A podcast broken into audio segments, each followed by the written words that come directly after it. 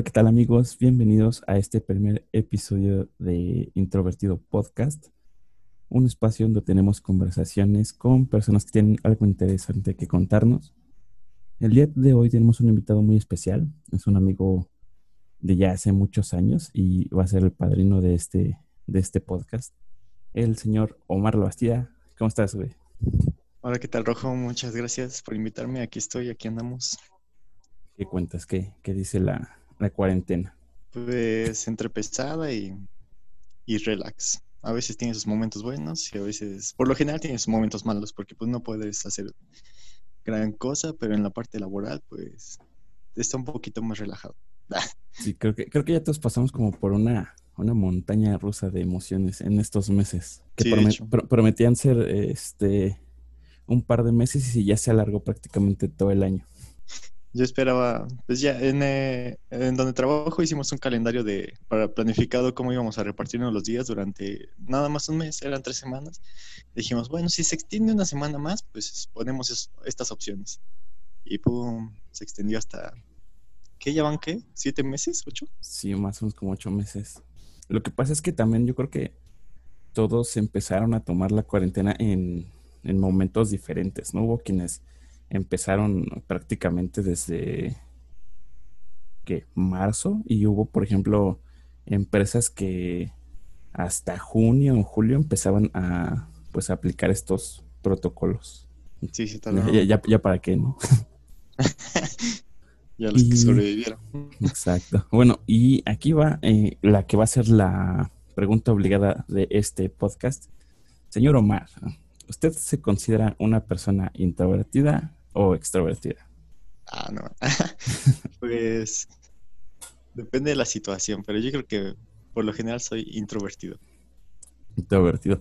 Perfecto. ¿Y cuáles son las, las ventajas que dirías que tiene ser la- una persona introvertida? Ninguna. ¿Ninguna? yo, yo pienso que en gran parte de- Bueno, de, ventajas que te consideran buena, como muy muy, relajado. muy tranquilo, ¿no? no, no Muy la armas de, no la haces de emoción siempre. Que pueden hablar contigo seriamente. No sé. Nada más eso. Sí, normalmente como que tendemos a, a ser las personas que utilizan para, para platicar, ¿no? Porque pues solamente escuchas. Omar, ¿tú recuerdas cómo es que empezaste en esto de la música? Es decir, ¿cuándo descubriste que te llamaba la atención? Pues, de hecho, sí, fue como a los 15 años que estaba en primer semestre de prepa y saliendo, eh, era mi cumpleaños. Ah, no, era segundo semestre y era, era mi cumpleaños. Y mis papás llegaron por mí Sí. y en, la, en el asiento trasero había una guitarra que me habían comprado por mi cumpleaños. Y yo dije, ah, no manchen. De hecho, todavía la tengo, pero ya no tiene Es- cuerdas, pero es la apreciada. Me parece que es una, una negra como una Stratocaster, si, si no me equivoco. Sí, ándale, una Stratocaster. Ahorita ya la pinté un poquito de rojo y le puse un Jules con estampitas, pero, pero aquí sigue. No sé ¿Y si sirve, pero Desde que ¿Por recuerdo qué? siempre a tus guitarras te, te ha gustado ponerles el logo de, de los Jules, ¿no? sí, pues es que es la, es la marca poderosa. güey. Marca, marca registrada. Ah, Y dentro de todas estas eh, eh, pues ideas, y en este caso pues me dicen que te, me dices que te regalaron la guitarra, pero ¿hubo alguna otra cosa que te influyera? Sé que, que practicabas un poquito de skate, no sé si a lo mejor por ahí, ahí fue un poquito que empezaste a descubrir música tal vez o que te empezó a llamar la atención.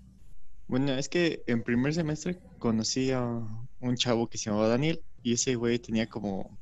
Él estaba ya más vivido en eso de la música. Él era un muy fan de una banda llamada AC y le gustaba el skate, pero pues yo apenas, no, nunca había escuchado ACDC y ese güey me lo mostró y dije, ah, no mames. Y de ahí empecé a ver a este Angus Young, cómo tocaba y cómo se emocionaba y dije, ah, no, es que está chido. Y ese güey, mm, mi compa me empezó como a inculcar eso de, de la guitarra y el skate y la música, pues, rock chido. ¿Y, él te enseñó a tocar o empezaste a tocar tú solo?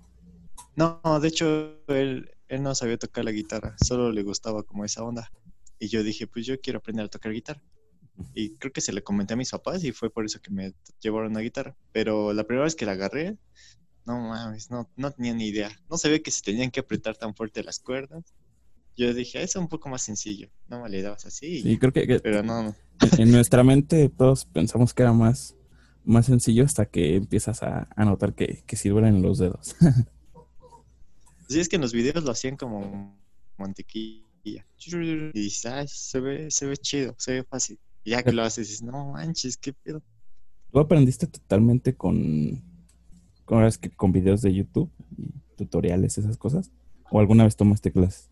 Eh, pues inicié con videos de YouTube con covers. El primer cover fue el de Smell Like Teen Spirit de Nirvana, porque el solo sonaba padre y era el más fácil. Pero fui una vez, un mes, nada más duré un mes en una clase de guitarra y el profe era chido, pero como que, no sé, me aburrí, me aburrí, me aburrí un poquito. Y al mes, nada más pagué un mes y ya, me fui. Sí, yo creo que a muchos nos pasó eso. Eh, igual yo, pues tú conoces a Aaron, ¿no? obviamente, y tuvimos lo mismo, fuimos a clases yo creo como un mes, pero no sé, no- nos hartamos, ¿no? Como que era muy, muy aburrido.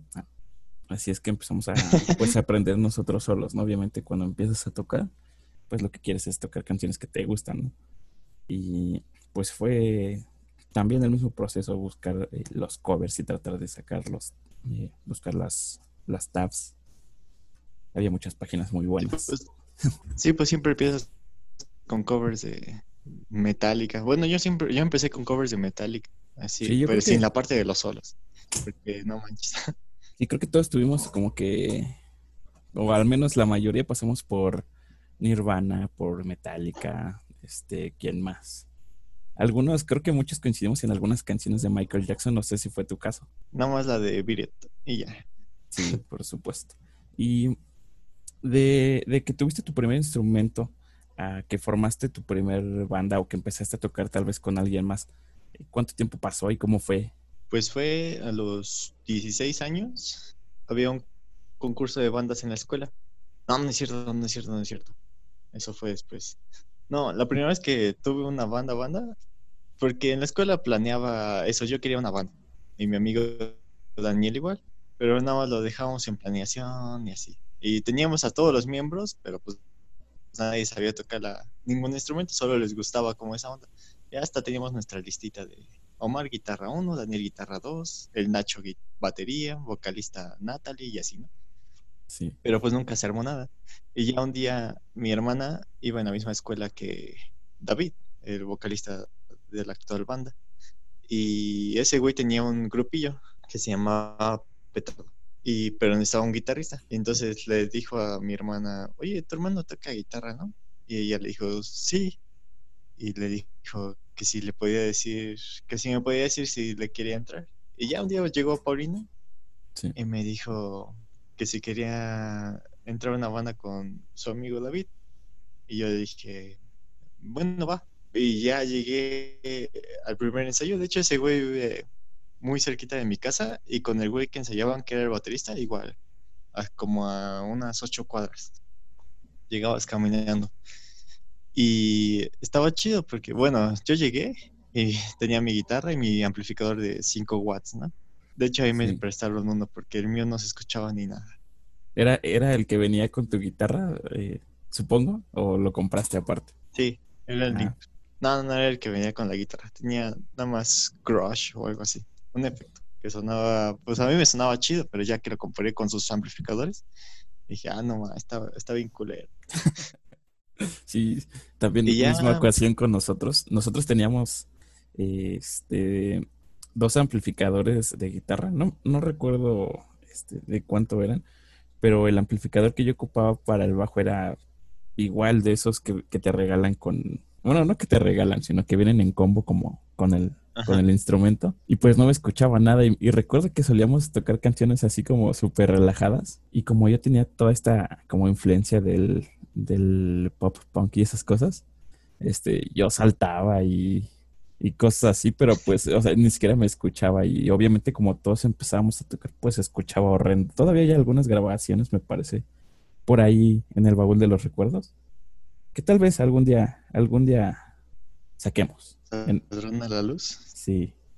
En nuestro 20 aniversario, cuando, cuando Aaron haga Ah. su proyecto solista y ya no quiera volver. Un clásico del punk. Sí, Entonces tú comenzaste con, con Petardo y ellos ya tenían tiempo tocando juntos y o ya o prácticamente iban iniciando. No, me parece que iban iniciando. Eran tres chavos. Un baterista que se llamaba Ángel, una vocalista que se llamaba, eh, no me acuerdo cómo se llamaba, y David, que era el otro guitarrista. O sea, no tenían bajista ni nada.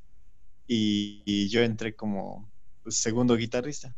Preferían un segundo guitarrista que un bajista. Ya ves la importancia del bajista. Te odio. Y, y yo entré, yo entré para ser, para ser guitarrista del- de, los solos. Dije, Sí. sí, chingue su madre. Pero, pero yo, bueno, según yo era, tenía una vibra muy positiva, pero ya después me- David me decía que parecía que era una estatua, o sea, fue que era muy serio. Y pues la verdad sí, ¿no? No hablaba mucho con ellos, pues es que los acababa de ver y así, no mames, ¿en qué me estoy metiendo? Pero bueno, a ver qué pasa. Aparte ya se, ya se conocían, ¿no? semanas de- O sea, ya todos eran amigos y tú eras, eras, eras el, era el eras el niño nuevo. Y me dijeron que dos, en dos semanas iban a tener una tocada en una fiesta. Y teníamos que sacar, creo que 10 canciones. Y dije, va, va, va. Y todas eran esas, casi todas las que yo me sabía. De Metallica eran como cinco. De Nirvana era la clásica. Y otras que no me acuerdo. Pero, Entonces pues, no yo me sufriste en, inventé todos en ese aspecto. No, solo en las partes de los solos. O sea, ni siquiera lo sabía tocar, nada más ahí le hacía la mamada. Todo completamente improvisados. Sí, sí, to- totalmente, porque no manches. Me dieron unas dos semanas para aprenderme todo eso. Y yo siempre me saltaba los solos, así que en la madre. Y ya Y ensayamos un tiempo y, llegó el día de la tocada. Era en una azotea. Y yo me fui muy decente, ¿no? sí, clásico. To- Todos tenemos esa, por lo menos alguna experiencia tocando en, el- en alguna casa, en alguna azotea o, o algún patio que consideramos un buen, un buen spot. Sí, estuvo bien padre. Bueno, teníamos nuestros amplificadores chiquitos, pero el problema fue la voz, que también estaba en un amplificador de guitarra. Sí, creo que muchos Y tenemos como ese- ese nada más teníamos de- tres amplificadores. El mío, el de 5 watts, que fue descartado, obviamente. El de David, que era como de 20 watts, creo, pero tenía dos entradas de guitarra. Y el de la chica, que era igual como de 20 watts, pero era igual el amplificador de guitarra. Y ya David y yo nos conectamos al mismo amplificador y esta chava a su amplificador. Pero pues obviamente sabes que las guitarras van a opacar un amplificador así, así que la voz casi no se escuchaba. y como cuántas personas había en ese evento y de qué era la fiesta. ¿no? No me acuerdo de qué era la fiesta. Era el cumpleaños de alguien, me parece. Pero había unas 20, tal vez. Pero sí, sí les estaba gustando el desmadre y ahí estábamos tocando. ¿Sentiste nervio en esa primera tocada? ¿Te acuerdas eh, de tu primera experiencia? No sé cómo fue el día, si te pusiste nervioso un día antes o cosas así. De- no un día antes, pero sí ya llegando, sí dije, no manches, no manches. Sí estaba como temblando. Y nos llevamos como alistando desde el inicio. Llegamos de día. Instalamos todo. Todo estaba ya preparado. Nuestras guitarras estaban ahí. Ya empezó a oscurecer y ya fue el momento de, pues vamos, vamos, vamos. Ujú. Y ahí sí, como que mis manos temblaban un poquito. Como cuando tienes mucho frío Sí. o te despiertas a las 3 de la mañana y dices, "Ah", o cuando vienen los Reyes Magos, así se me sentía, ¿no? y ya estaba temblando y pues agarré mi guitarra y ya después de la primera canción como que ya agarré más confianza y ya fue, fue un poco más fácil. ¿Y, Pero y cómo? ¿Y tardó mucho este proceso de, de que Petardo evolucionara a lo que hoy conocemos como los Jules? Algo. sí, ¿Cómo, fu- porque cómo- eso cómo fue esta como- historia? ¿O cuánto tiempo pasó? Pues Petardo inició como en el, así, XX, a, a lo, en el 2012. Yo tenía 17 años, antes de cumplir 18 pesos. Y después de esa tocada, valió madre la banda porque el baterista reprobó, creo que tres materias, se fue a TS y, y no lo dejaron volver a tocar. Y pues era el vato de la casa. Y luego la chica entró a la universidad y, y ya, ya no quiso tocar. Y nada más era- nos quedamos David y yo. ensayábamos en su casa, pero nada más las puras guitarras. Entonces así estuvimos un, un tiempo, como que nada más por hobby. Yo iba a su casa, nos sentábamos en su cama y empezábamos a tocar canciones. Chan, Y to- chan, chan. seguían tocando covers. Sí, bueno, tocábamos puras de Metallica mientras estábamos en su casa. No. Entonces ese güey me comentó que conocía a un bajista que iba en su escuela, que siempre se la, se la vivía en las canchas. Y dije, ah, pues va, a ver, dile. Y ese güey también vivía por aquí en la colonia. Entonces un día fuimos a su, fui a su casa y llegó este vato. Sí, Igual, bien serio, el, el gran Lennon Bryan. Famoso. Y llegó con su bajo. Pero ese güey no, es, también era- es, una, es un mago en la guitarra, porque llegó con su bajo y todo. Le dijimos cuál les ensayara y hasta nos grabamos ahí en la pared de su patio tocando. Nos, vi ese video hace poco y no, nos vemos bien vaciados. ¿no? pues no, no, estábamos ahí tocando y ya dijimos, pues va, entrale. Y, y de hecho, ese güey se sabía la de Holy Wars y para nosotros era, no manches, esa es una joya. Y, y la tocó en la guitarra y no, eh, se elevó el vato. Pinche Brian es la, es la. Porque tengo entendido que Brian toca desde niño, ¿no? Que su papá me parece que le, que le enseñó a tocar, no sé. Recuerdo que alguna vez eh, platiqué con él y me contó algo así. Hace mucho, mucho que no platico con él. Sí, él, él nació con una guitarra. Su papá este, es músico igual y Sí. básicamente desde, desde, desde niño pues nació con, nació con una guitarra ese vato. De hecho nos mandó una foto de cuando es chavito y tiene su guitarra, la misma guitarra que usa ahorita. Dices, ah, Ah. no, ma". sí, la ama. Sí, me parece que he tenido la, la oportunidad de ver esa guitarra. Es una roja, ¿no? No, no recuerdo la marca, pero es una, una guitarra roja. lo- la recuerdo muy bien. Sí, es una guitarra roja. Está, está, está chida.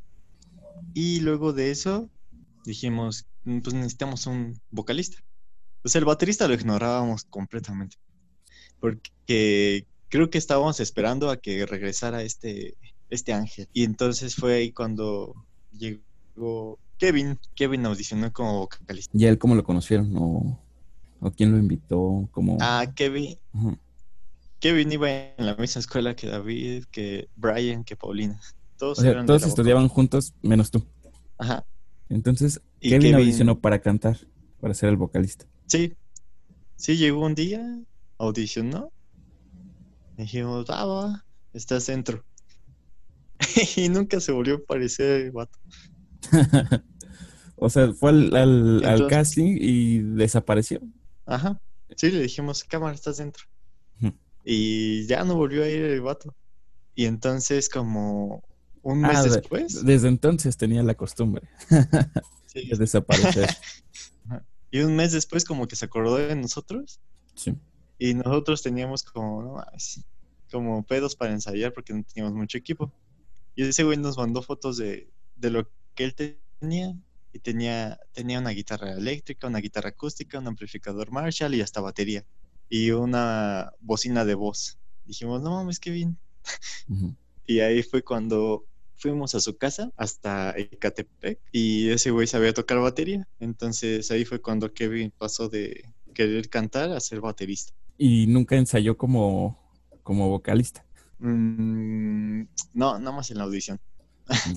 Él siempre también- quiso cantar. Recuerdo las primeras veces que los, que los vi en vivo, solían cambiar mucho de, de alineación durante, durante la tocada. Si es que como nos quedamos así fijos los cuatro, David y yo guitarras, Lennon bajo y Kevin batería, pues ya mm, dijimos, ignoramos al vocalista, así que entre los tres de enfrente nos repartíamos la voz. De- dependiendo de la canción que fuera, por ejemplo, si era de Arctic Monkeys, la cantaba uno, si era de Metallica, todas las cantaba David, las de Metallica, si era de Nirvana igual, y así nos repartíamos la voz para que no hubiera tanto problema. Y así le hicimos durante el tiempo de petardo, tocar covers. Íbamos a fiesta, tocábamos covers, hasta solo cobramos como cuatro veces. Las demás fueron de grapa. ¿Y recuerdas cuánto cobraron? Ma- eh, como entre mil, mil quinientos, mil trescientos. No, pues estaba, estaba bien para esas épocas. Recuerdo que a nosotros una vez nos pagaron 200 pesos. y ya sabes, ¿no? La comida y, cervezas. bueno, y, a esta fecha que me cuentas ya estaba prácticamente la alineación de los Jules, al menos la que yo conocí. Y, sí, sí, sí. Y, en qué momento decidieron cambiar el nombre de Petardo a los Jules? ¿O cómo vino esta transición? Pues así estuvimos un tiempo. Nada más, hasta teníamos un, un Twitter en el que nos promocionábamos como banda de covers. Contrátanos para tu fiesta. Somos una banda de covers. Y ya, esa, era nuestra tirada al inicio. Pero un día, Kevin llegó con un... No, no es cierto, no es cierto, no es cierto. Un, día estábamos en casa de Brian y Kevin llegó con un riff, un riff chido, que era...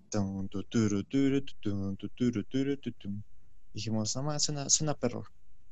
Ya no los enseñó a, Brian y a mí, porque ese día David no pudo ir.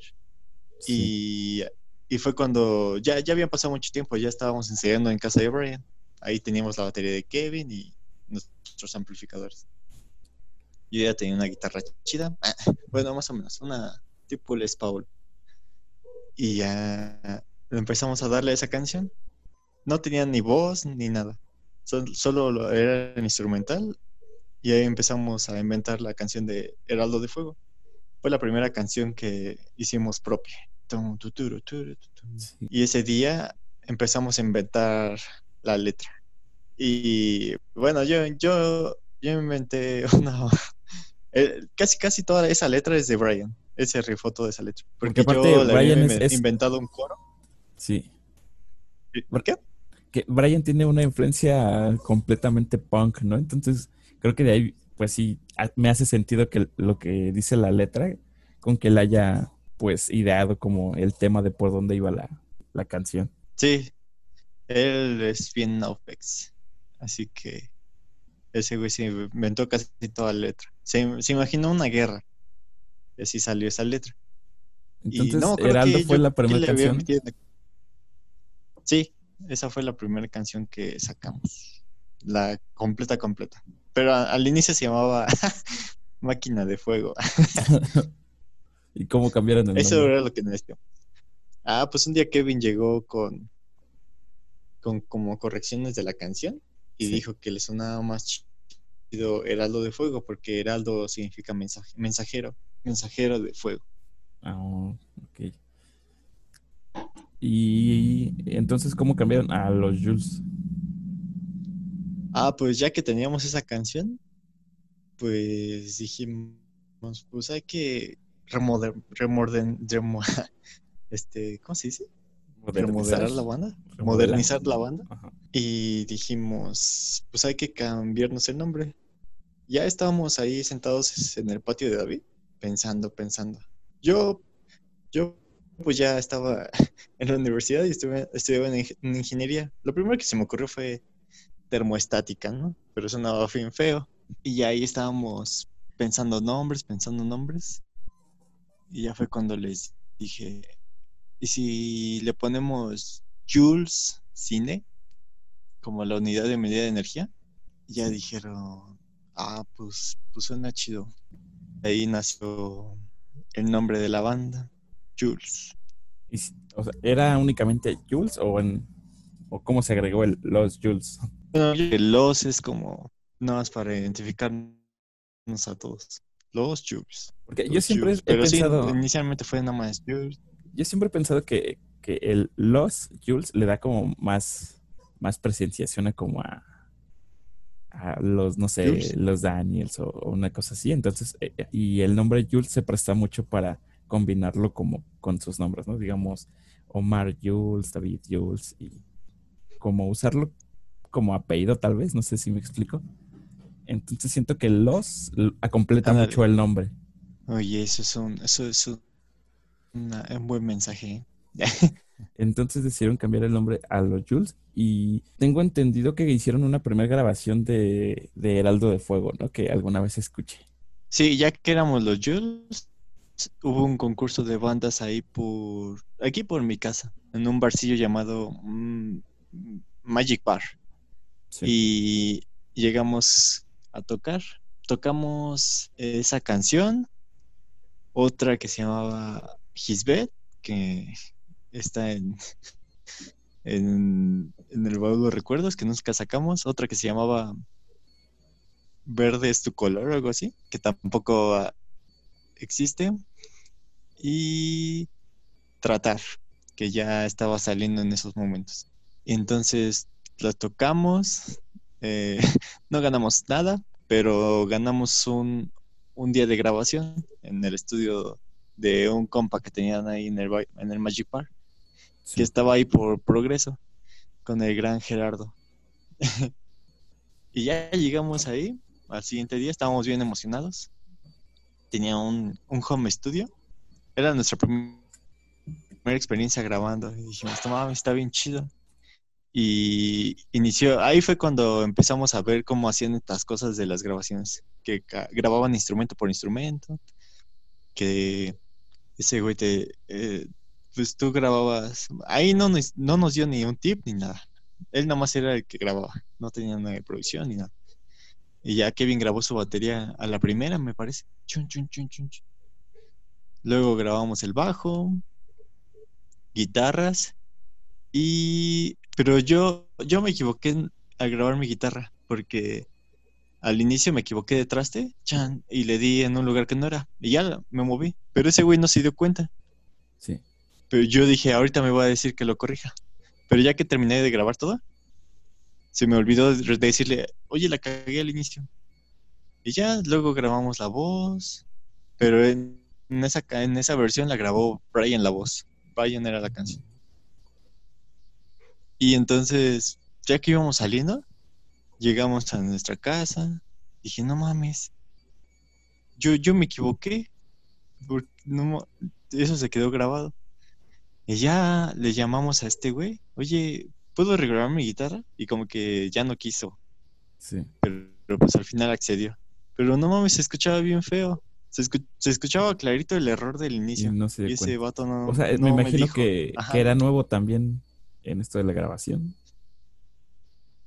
Pues tal vez sí, porque sí estaba en un poco, una calidad un poco, creo que cobraba, no, 800 baros por canción. Y nosotros era muy caro. y de hecho pensábamos volver a grabar con él porque pues era, era como, ah, no, está bien padre. Nuestra primera impresión fue, no, está bien chida esa canción. Ya después conocimos otras cosas y ya. Pero sí, ahí grabamos Heraldo de Fuego por un concurso, porque era la que teníamos ya estructurada bien. Aunque al Sí. final, este, en esta versión, el solo está todo fuera de escala, nada más tiene un solo. Entonces, después de eso, ya empezamos a meterle más a otras canciones. Y un día hubo un concurso, había un concurso de hacer una canción que hablara Sí. sobre las drogas, que no te, para, para que evitaras que consum- consumir drogas. Entonces Kevin llegó con un riff que era el grandioso de Ascension. Ah, ahora sí. Ah. Sí, es que siempre me había llamado la atención de cómo se les había ocurrido esa, esa letra, porque precisamente habla pues del alcohol y, de las drogas y estas cosas. Y ahora tengo la respuesta de cómo se les ocurrió. Sí, es que era para un concurso. Sí, esa es una muy buena letra. ¿Quién, la, quién la escribió? Pues yo empecé con lo de el inicio de eh, cuando estás tan solo en lo oscuro, vasos y copas se marchitan. Y ya Kevin le metió todo lo demás. El coro de Yo voy a matarte por dentro. Dime si es que puedes con esto. Básicamente la mayor parte la escribió Kevin y nada más se quedaron con el inicio que escribí yo. El Brian le metió un montón de cosas en el bajo. Tu, tu, tu. No, esa, esa canción tiene. De hecho, cuando la fuimos a grabar, el chavo que nos grabó dijo que habíamos roto el récord de, de- de tracks en una canción. En su, en su estudio. Ah, Dijimos, ah, no, Y para esto, Y para las personas que no saben, esta canción pues se llama Ascensión y fue la que después le dio el nombre al EP que, que tienen los Jules actualmente. Lo pueden escuchar en todos lados para que vayan y lo chequen después de, después de escuchar esto. Sí, fue la. Es la entonces- canción más profunda y compleja que tenemos. ¿Y, y cómo pasaron de este de esta primera grabación de Heraldo de Fuego a lo que ya fue el EP de Ascensión? Pues este David conoció, eh, encontró un vato que grababa en Facebook, que es el grandioso Luis de Metanoia Records, allá por, que está por Xochimilco, en, cerca del tren ligero La Noria, un gran tipo. En serio, ese, ese, ese güey sí rifa mucho. Es como, o sea, tiene su home studio, pero no, ah, tiene, se la sabe un buen para la producción.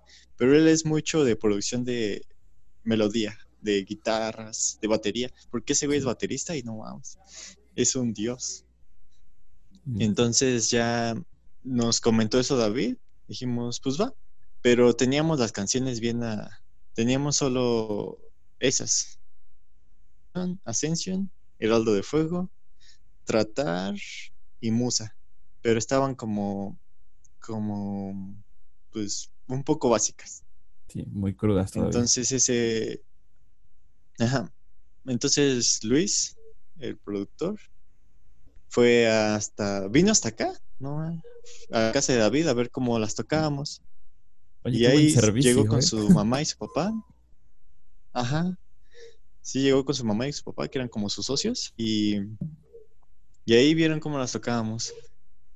Y ese vato nos dijo, este, me, dijo a mí que estaba todo fuera de escala y, dije, no manches, ¿qué es eso? y te traumó de por vida. Sí, sí, güey, no, yo no sabía nada de escalas ni nada. De hecho, después de ese día empecé a, investigar qué, eran esas ondas. Sí. Y, y, ya dijo que se le habían ocurrido un montón de cosas para las canciones. Y bueno, este, tuvimos que, lo planificamos la grabación, porque iba a durar una semana, teníamos que ir diario, y lo agarramos en, era una semana de vacaciones, no teníamos que ir a la escuela. Esto fue ahí por el 2000, en el 2015. Y, y pero teníamos que ir hasta, hasta la Noria. Era tomar el metro, Tasqueña, tren ligero y llegar.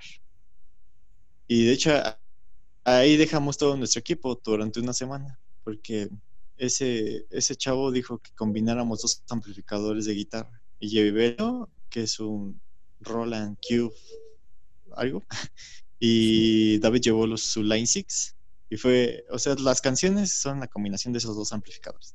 Y ese vato tenía su batería y tenía unas una guitarra bien chida. Y ya llegamos y empezamos con baterías, pero no, ah, este fue, fue totalmente diferente a la primera vez, porque ahí sí, Kevin se equivocaba una vez y de regreso, toda, toda, tenía que grabarla toda de corrido. No podía, a ese güey no le gustaba parchar, así que te equivocabas, no, y regresabas. Te, se equivocaba y regresaba. Y así hasta que el pinche Kevin ya le salió bien vergas. Y hasta entonces supieron lo que era el, estrés de, las grabaciones. Sí, algo así.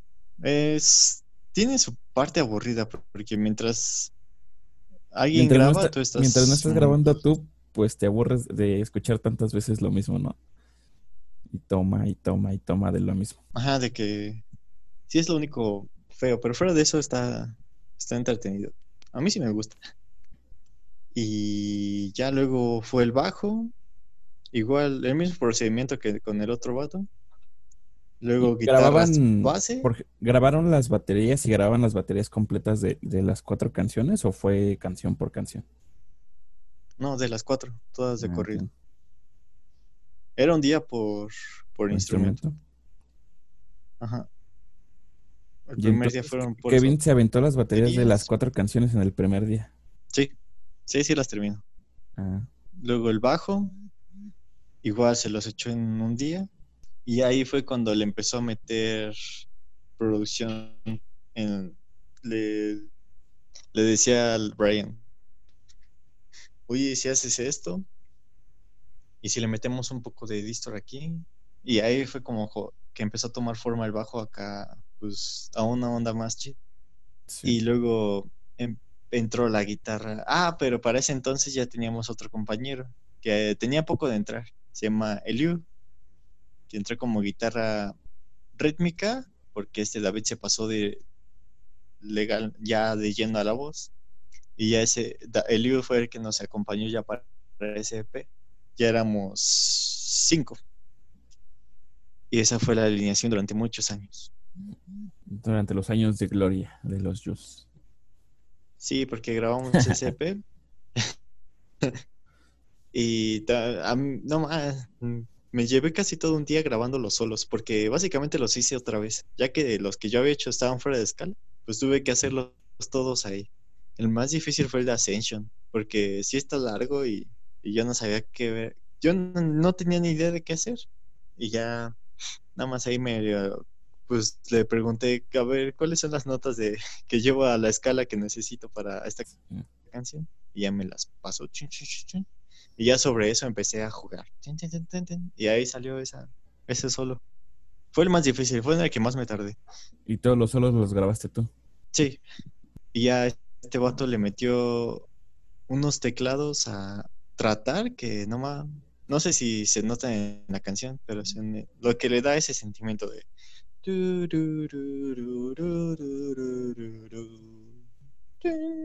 lo que ah, sí, sí, sí, sí, sí, se escucha. Sí, ese, ese güey se los metió. Dijo, Y ya salieron las canciones, el primer EP de, de la banda, con ese güey que es muy bueno. Es muy bueno. Entiendo. Y ya que tenían el disco, ¿cómo empezaron a, promocionarlo? ¿O qué tenían en mente ya que tenían su, pues, su primer material, digamos, eh, profesional? Porque la, la, diferencia de calidad del EP de Ascensión con las canciones que tenían, pues sí es muchísima. Entonces, primero, ¿cuál fue su reacción a escucharlas ya terminadas y cómo empezaron a planear el lanzamiento? Pues ahí sí, la verdad, la, no, la, la regamos porque no teníamos ni idea de qué hacer. Teníamos las canciones, pero pues, ¿y ahora qué? Yo, este, la subimos a YouTube, pero con imagencita, la subimos todas de corrido. Luego a Spotify, igual todas de jalón, pero no le hicimos como promoción ni nada.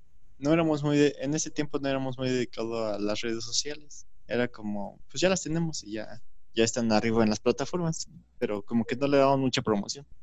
Y aparte no es muy, no es muy llamativo una imagen en un video para que veas el video. Y así lo dejamos un tiempo. Y, digo, a lo mejor... básicamente nos dedicamos a tocar. Sí, digo, a lo mejor a las personas que nos, que nos pudieran llegar a escuchar, pues les parecería como muy obvio, ¿no? Lo que teníamos que hacer y tal vez esta parte de la grabación, pero pues así empezamos muchos de los que somos de esta generación, que a lo mejor nos empezó a tocar pues el boom de, de Spotify y que pues no estábamos acostumbrados a, a, hacer estas cosas, ¿no? Y pues, primero me sorprende que, o al menos fueron de las primeras bandas eh, que yo conocí, digamos, bandas cercanas de amigos, que tenían material en, en Spotify y estas cosas. Pero pues a nosotros nos tocó este el tiempo en el que no era tan obvio que tenías que subir tus canciones de, de, alguna forma o a ciertos lugares, sino que nos tocó esta, prácticamente somos de la generación que creció comprando discos y, conociendo canciones así, empezando a conocer un poquito por internet y al momento de lanzar nuestra música pues ya nos tocó completamente por internet, pero cuando todo esto empezaba a hacerse normal, ¿no? Sí, de hecho fue un poquito difícil acostumbrarse a ese cambio, porque pues, o sea, sí tenías Facebook, tenías, no, de hecho Instagram yo tuve hasta como los 23 años, yo creo. y, y pues lo usaba ahí a medias, o sea, no, sabía que se podía explotar tanto. En sí lo que usábamos era Facebook, Facebook y, y la verdad era publicar puras tonterías, puros memes ahí inventados. Lo que se nos ocurría, fotos, era, no sabemos que teníamos que obedecer ciertas reglas para que le gustara a la gente. Y pues así éramos medio, medio torpes para eso de las redes sociales. incluso yo creo que a lo mejor, pues todos empezamos en esto y como tal Facebook o, la, en general las redes sociales todavía no estaban tan explotadas en el sentido de, del marketing, ¿no? Y de, y de la promoción, sino que el, pues lo compartías con tus amigos y te ayudaban a pues a, a, correr la voz, ¿no? Pero no, no había como tanto este conocimiento de, de cómo funcionaba y cómo tenías que seguir a lo mejor un procedimiento o ciertas reglas, como dices, para que para que el algoritmo de Facebook te ayudara a encontrar personas que podrían interesarse en tu trabajo. Al menos así nos tocó, yo creo que a varios. Y pues para las personas que, que empiezan ahorita, pues les podría ser muy, muy lógico. Incluso puedes encontrar pues mucha información ya en YouTube de, cómo subir tu material y, cómo hacer que llegue a más personas. Pero pues a nosotros nos tocó aprender a la mala. A la mala. Y pues ya en ese momento empezó, solo nos dedicábamos a tocar. O sea, descartábamos totalmente las redes sociales, que al parecer sí es muy importante porque pues en una tocada te conocen los que están ahí, pero si no te expandes al mundo digital, no es como muy gratificante. Pero pues ahí, en ese momento nos dedicábamos solo a tocar. Y la última tocada que tuvimos como banda completa fue, bueno, ni siquiera hubo tocado porque se fue la luz. Fue allá por Era Yo recuerdo eso. Un lugar donde iban a tocar varias, iban varias bandas y no mames. Estábamos esperando. Ya, creo que habían empezado los primeros y huevos, que se fue la luz. Solamente creo que no iba a regresar. Solamente tocó una banda ese día y ni siquiera terminaron de tocar. Sí, no, se les fue la luz. Qué mancha. Y aparte ustedes les quedaba pues bien lejos, ¿no? Sí, no. Para llegar fue un pedo. De hecho, hay, hay un par de historias así. También recuerdo que una vez íbamos a tocar en los Jules y en esos tiempos Midway en Coacalco, en, en, la tiendita, y que tampoco, tampoco se hizo el show. Ah, por el baterista, ¿no? Que no, que no llegó la batería, y, pues terminamos moviéndonos todos. Un par de, de shows, pues, que fracasaron. Ahora es divertido, pero en el momento, pues, ay, no, es mucho estrés y pues como que sí te bajonea. Sí, no, sí, se pasaron de las.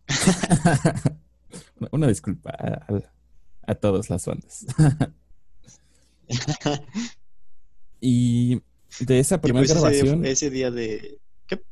De esa primera grabación, ¿recuerdan o tuvieron algún show en el cual pues la gente ya conocía sus canciones o cuál fue su mejor experiencia ya con el disco o con el EP una vez que lo subieron a, a redes sociales?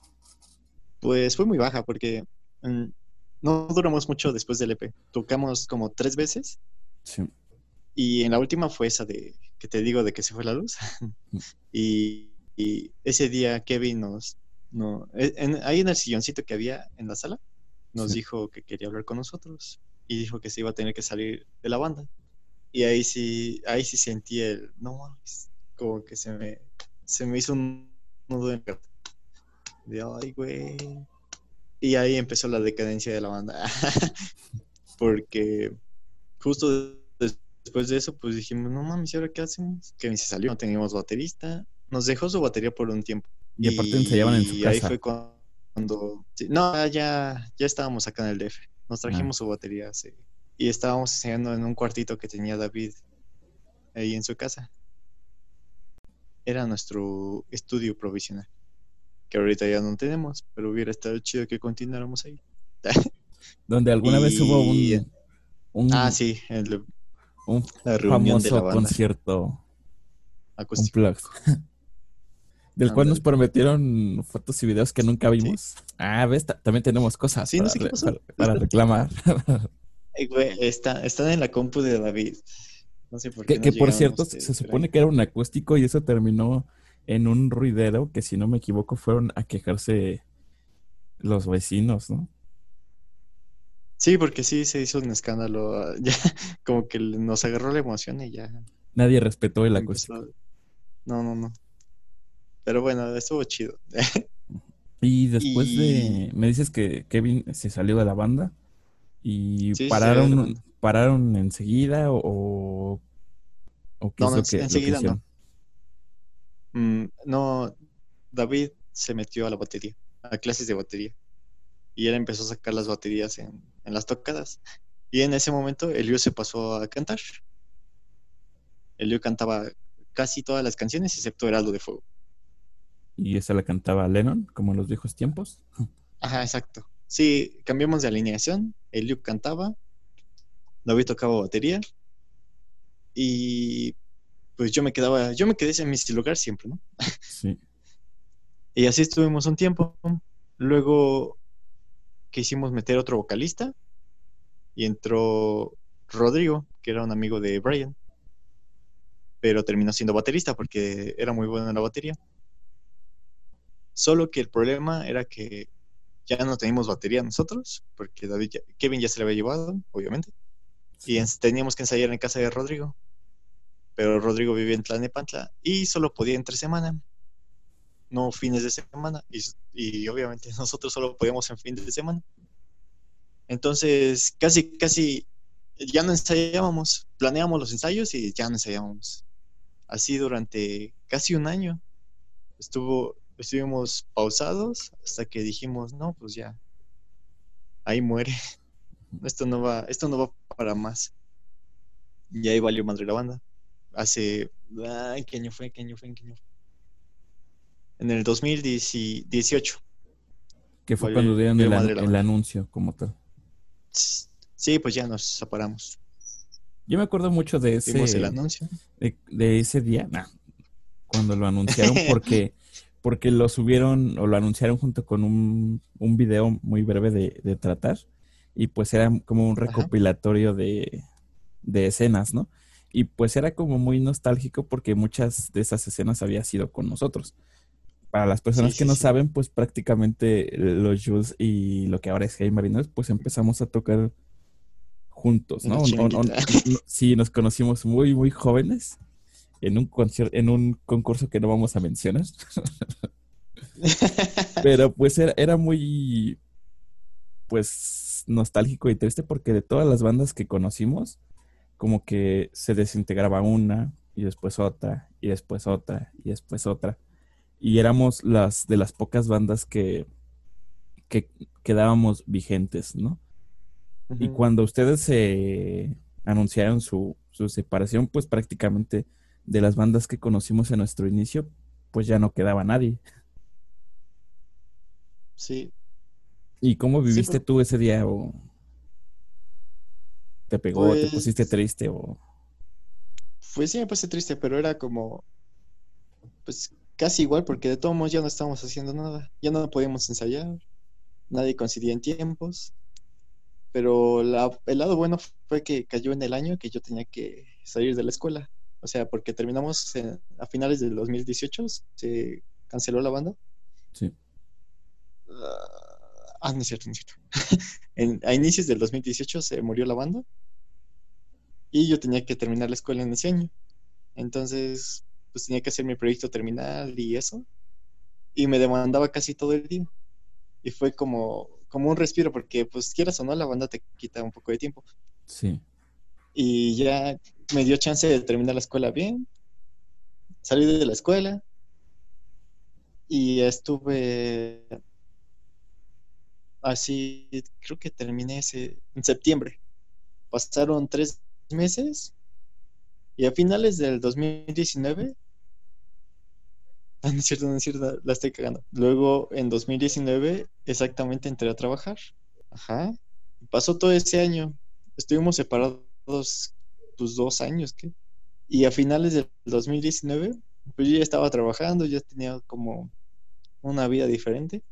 Sí. y este, en eso Kevin me mandó un mensaje que si todavía tocábamos. Dije, pues la verdad no, pero ¿pero qué pasó? Y dijo que quería regresar a la banda. Dije, no mames, ¿en serio? Y entonces ya le comenté a David y empezamos a reunir a todos. Y a inicios del 2020 volvió la banda. Dijimos, sí, sí, sí, vamos a darle con todo.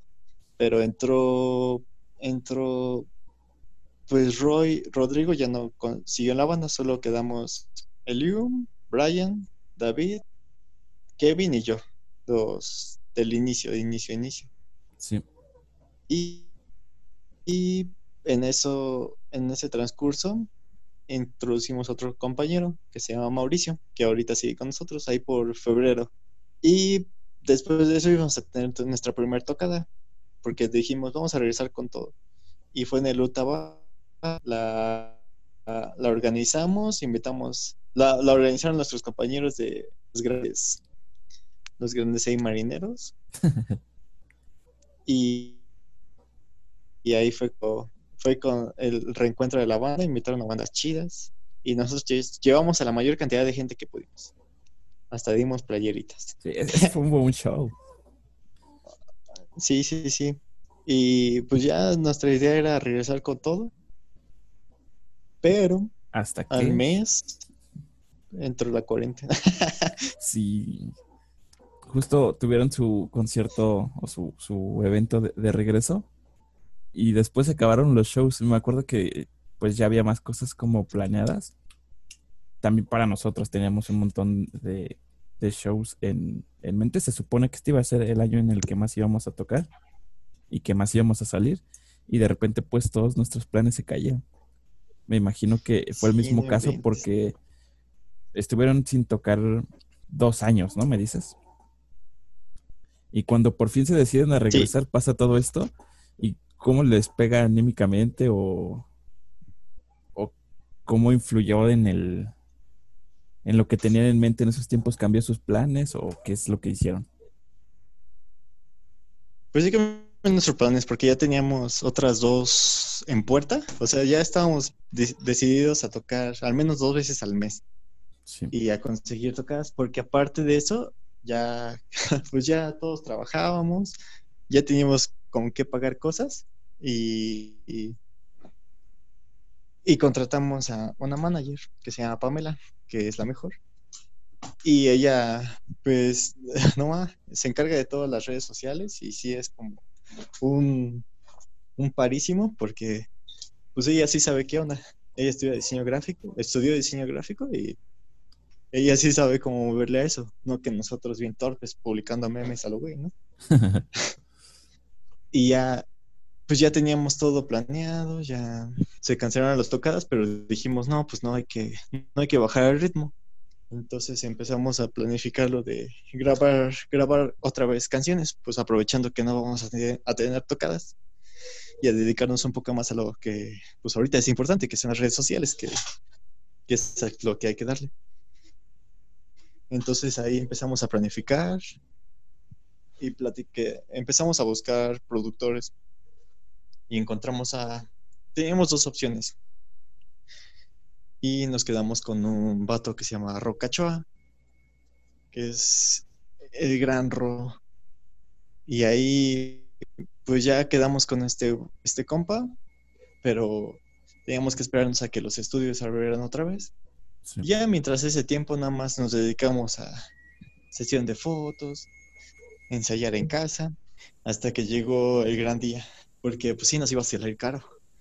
Y fuimos a grabar, mm, fuimos a una preproducción, que es donde afinamos los detalles de las canciones, ahí a, casa de, de uno de los compañeros de Ron, que se llama Jesse. Y ahí le dimos, hicimos dos maquetas de las dos canciones que grabamos le afinamos los detalles, metimos los arreglos que, eran necesarios y ya teníamos todo listo para el día del estudio. Y fuimos a grabar ella a la bestia. Y ahí sí, totalmente diferente a nuestras dos experiencias anteriores, porque pues ya era un estudio. ya estaba pues todo bonito, tenían cabezales de todos tipos, tenían guitarras, tenían bajos y la zona donde grabamos la batería era bien chida, estaba bien amplia. Ya era, ya era otro pedo. Pero todo lo teníamos que hacer en un día, las dos canciones. O sea, Kevin se rifó, grabó batería, pa. Luego, cámara, vamos con los bajos. Dale, dale, dale, sí, ahora guitarras base. Y así. Lo que más se llevó tiempo creo que fue la, la voz, porque hasta nos sacaron. Fue así de, el Ron nos dijo, bueno, quiero que me dejen solo con este David, por favor. Y dije, no, ¿qué le va a hacer? Pero no, creo que, creo que era para que, para que no lo distrajéramos y que se concentrara más en, en la voz, porque Rosy es muy dedicado para las voces. Y ya, yo, yo- de hecho, yo entré por mi chamarra y tenían las luces, las luces bajas. Y dije, ah, ¿qué está pasando aquí? Y ya nada más pasé por mi chamarra. Y ya Se me pusieron románticos. Y ya, sí, sí, tenían que estar románticos para que esas voces salieran hermosas. Y entonces, pues ya terminó justo a tiempo, David, y tuvieron que grabar una guitarra acústica más que para una canción que se llama Oscurecer, que era lo único que faltaba. Ya terminamos justo a las nueve de la noche, en punto. Ya nos fuimos y nos dijeron que tenían las canciones pronto y ya esperamos. Nos mandaban lo que tenían, decíamos, "Mm, como que eso- estos detallitos, ¿no? Le puedes hacer tal cosa y ya. Y así estuvimos un tiempo. Y apenas hace, pues esta semana que pasó, nos enviaron ya las canciones masterizadas. Y ya. Perfecto. Entonces ahorita ya tienen el, el material que van a estar trabajando. ¿Lo van a sacar en este año o hasta, hasta el 2021? Eh, este año va a salir una canción y la otra el otro. Perfecto. Y Porque este, la- las vamos a sacar con video musical. las dos. Y pues eso sí. Yo, ajá, eso sí lleva un poquito de tiempo. Tú entenderás. Entonces, en esta cuarentena le sirvió para grabar pues música nueva. ¿Y se escucha o sientes tú que hay mucha diferencia entre el material que van a lanzar y el, el primer EP de los Jules? ¿Teníamos? Sí, o sea, eh, musicalmente. Pues yo creo que sí. Más en la parte de la voz, como que le da otro sentimiento. Y aparte las canciones son un poco, o sea, sí tienen el estilo, como que suenan a, a nosotros, pero suenan un poquito más románticas. Y en, y en el EP de Ascension es como más... Ah, no, no es cierto. En estas son un poco más como depresivas. Y en el EP de Ascension es la de... De Ascension son bien rock, rock, rock. Y Musa es como medio alegre. La única es que se le parecería sería tratar. Pero sí tienen un poquito de diferencia. O sea que lo nuevo de los Jules va más o menos por, por la onda de, tratar, como esta onda triste y nostálgica. La música también va, digamos, este, influenciada a, a tratar o se escucha completamente diferente. Mm, parecido a tratar, pero no, no tan influenciada, porque sí tiene, sí es muy movida. Es como para que saltes mucho. Es emocionante, la verdad, yo, yo las escuché y sí me, sí me emocionaba. Tienen sus partes de, no mames, vamos a saltar, güey. Pero todavía no tienen fecha de lanzamiento, ¿verdad? Mm, No, no exactamente, pero ahorita lo que tenemos planeado es para, para no hacer tan largo la onda. Primero Sí. vamos a sacar un video lyric de la canción de Heraldo de Fuego, que va a ser en estas semanas. Vamos a, editar un video de, que teníamos planeado ya desde hace tiempo de tratar para sacarlo y que ya salga a la luz. Y en ese tiempo, pues aprovechar para, porque nos vamos a llevar un mes grabando la de la primera canción que va a salir. Sí. El video. Y es, ajá, Ah. y eso espero que sea a más tardar a mediados de diciembre. Pero si se puede, pues a finales de noviembre. Perfecto. Ya para, para empezar a cerrar. Este, sé que, como ya nos contaste, estudiaste ingeniería. ¿Qué ingeniería estudiaste? en electrónica. ¿Y cómo es que la, cómo es que la elegiste? ¿Y cómo consideras que esto influyó en tu, digamos, en tu carrera musical? Porque sé que ahora haces muchas cosas en tu casa, eh, has estado grabando algunas cosas eh, y sé que estás aprendiendo también en esta parte de la producción, ¿no? Y, y de y de grabar a, a bandas. ¿Te, te gustaría algún día tener tu estudio tal vez o ser productor o alguna cosa así? Pues yo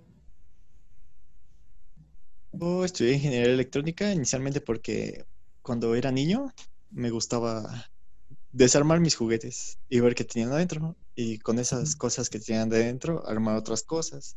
De hecho, en la primaria llevé, hice un juego de mesa como el de pulgas locas, eso que tenías que agarrar las pulgas, pero pues lo hice con el motor de un carrito a control remoto que tenía y, con pincitas de cartón. Y las pulgas eran cuentas. y como que me gustaba hacer eso de desarmar cosas y armar cosas. Y luego en la secundaria tomé taller de electrónica y un día un profe me preguntó qué, quería hacer de grande. ¿Qué quería estudiar? Le dije, técnico en electrónica, pero porque no sabía que existía la palabra ingeniería. Me dijo, ¿por qué no ingeniería en electrónica? Dije, ah, y pues ahí dije, pues, sea, a ver, ingeniería electrónica. Y ya cuando entré a la universidad, pues fue lo, lo primero que quise hacer. Y pues sí, estuvo, estuvo divertido. ¿Y quién, quién influyó? Mm, pues la verdad sí, tiene un poco de relación con la música, pero ligeramente, porque más enfocado sí sería como especialización en audio. Pero, por ejemplo, yo quise hacerle, entrarle lo de la grabación porque, porque pues estuve viendo cómo lo hacían entre este Luis, este Gerardo, vi cómo grababan y dije, mm, pues, o sea, sí tiene su complejidad en la parte de ecualización y masterización, pero si quieres plantear, o sea,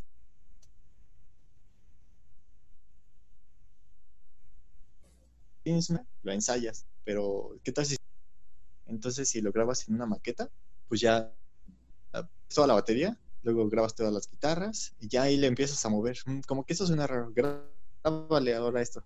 Y ya, lo, ya lo escuchas más, más firme, o sea, lo que quieres. Y de hecho así ha ido funcionando porque pues ya llegamos a, por ejemplo, esta vez llegamos a, con este, este RAW, con ya con la idea firme, con la idea planteada, ya le mandamos todo. De hecho, le mandáramos hasta las baterías MIDI y se ahorra mucha chamba. Y pues eh, sí, la verdad es, es muy entretenido. Para también sirve un poquito para pues arreglar cosas, porque luego se me Sé que hiciste algunos de tus pedales, ¿no? Los primeros. Nada más uno, un Fuse. Fue el único, era, el más fácil. Hasta y también, pedalera. también una batería, ¿no? Me parece que con la, la famosísima ah, batería de los ah, sí, sí, es que no teníamos pues yo quería como que no nos quedáramos sordos. Y aparte no teníamos batería aquí en, para ensayar. Y yo hice una batería eléctrica con, cosas de, de Guitar Hero y, tubos PVC. Y un controlador de una batería Behringer. Y así, y la conecto a la computadora para que tenga un sonido de una batería que tengo ahí en la computadora y ya con eso ensayábamos. Y pues te modulas al, al volumen de la batería. Ya tienes que estarte quedando sordo por los platillazos de la otra. Perfecto, pues ya. Está, entretenido. Ya para, para cerrar esto, ¿algún consejo que le quieras dar a, los, a lo mejor a los músicos, jóvenes músicos de México que van empezando o que a lo mejor tienen ganas de hacer una banda o de empezar en la música ellos solos o que tal vez quieren empezar a grabar sus, sus, sus propias canciones? Bueno, de, grabar sus propias canciones, hacia eso es de ley, porque pueden tocar covers, pero mm, pues sí va a ser como quedarse estancados en un, en un mismo mundo todo el tiempo. Pero si ustedes empiezan a grabar, pueden ya, aunque no sea de buena calidad, pueden ya tener su idea planteada y con eso empezar a crecer un poco más. Ya llevan esa idea a un estudio y el productor les empieza a dar otras ideas, que no siempre hay que hacerle tanto caso a los productores, pero tú ya tienes como tu idea, sabes que te va a gustar y ya empiezas a darle un poquito más y ya ellos te lo graban de una manera chida.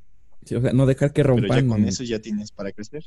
Sí, no dejar que rompan la idea que tú ya tienes, solamente pues el trabajo del productor es ayudarte a, como a exponenciar esa idea que ya tienes en mente sin que cambien pues la, la esencia de, de, la canción o, o, del material que tienes pues ya trabajado, de lo que quieres expresar. Sí, exacto, porque pues ni modo que llegues con tú con tu rola bien rockera, rockera y terminó siendo reggaetón, algo así, ¿no? Sí. Y... ¿Qué es lo de hoy? eh? mm, Exacto. ¿Alguna vez te Y pues... eh, ves a los Jules haciendo una- alguna mezcla rara así? Como está muy de moda esto del, del punk rock con trap. No sé si en algún momento visualizas a los Jules haciendo alguna cosa así. La verdad sí, pero nada más mezclándole el rock con trap. Este, eh, así la rola rock y de repente un, un trapillo ahí. Eso quedaría bien cool. No, Tal vez para el, para el próximo año. Y- Ajá. Y sobre lo demás. ah, ah, pues no, que se enfoquen, le den un poco más, no, no desperdicien la parte de ensayar, pero sí denle un poco de prioridad a, a las redes sociales, que es lo que ahorita levanta. Si te conocen en redes sociales o si te haces viral, ya la armaste, ¿no? Pero está Sí. difícil. Sí, hay que aprovechar todas estas cosas. Incluso hay quienes dicen que tienes que concentrarte en solamente un, un pedacito de- de la canción que se pueda hacer viral para ocuparla, no sé, en TikTok o, o cosas así. Y en el resto de la canción puedes hacer lo que quieras. Quién sabe, habría, habría que probar. Sí, esas, esas herramientas sí son muy útiles si las sabes aprovechar. Perfecto. ¿Algún anuncio que quieras dar eh, por parte de los Jules o algún anuncio personal? Pues estén, estén muy atentos a las redes sociales de los Jules, que son en Facebook mm, Jules y en Instagram Jules Oficial, porque pronto estaremos publicando una serie de videos eh, de las canciones Heraldo de Fuego, Tratar y la próxima que va a salir, que ya sabrán cuál es. Y también vamos a estar tocando este 20 23 de, este viernes que viene, el 23 de octubre en en el bar Lerma Rock, allá por casi cerca de Coacalco. ¿Este ya va a ser un show chido, con, solo va a haber con un cupo público o- o va a limitado de ser... 50 personas. Es el primer show No, que sí, van a tener público. Desde sí, de que hecho. empezó la cuarentena. Así es. A ver si no lo cancela, ¿no? Pero pues hasta Ojalá ahorita sigue no. en puerta. Bueno, pues esto sería todo. Muchísimas gracias por aceptar esta invitación. Y pues le deseamos el, el mayor de, de los éxitos al material que viene de los Jules. Y pues ya sabes que, que cuentan con el apoyo de, de los Hey Marineros, con mi apoyo personal. Y pues nada, únicamente agradecerte por el, súper. por el, tiempo de, que te diste para esta conversación. Estuvo muy chido. Sería, sea Gracias todo para ti. los que nos escucharon. Esto fue Introvertido Podcast. ¿Algo que quieras decir antes de despedirnos? Muchas gracias por escuchar. Apoyen a Rojo. Se rifa, ¿eh? Ah, eso Es el sí, maestro. es cierto, apóyenme. O, lo- o los odiaré. bueno, muchas gracias. Nos vemos. A ti. Bye a todos. Bye, bye.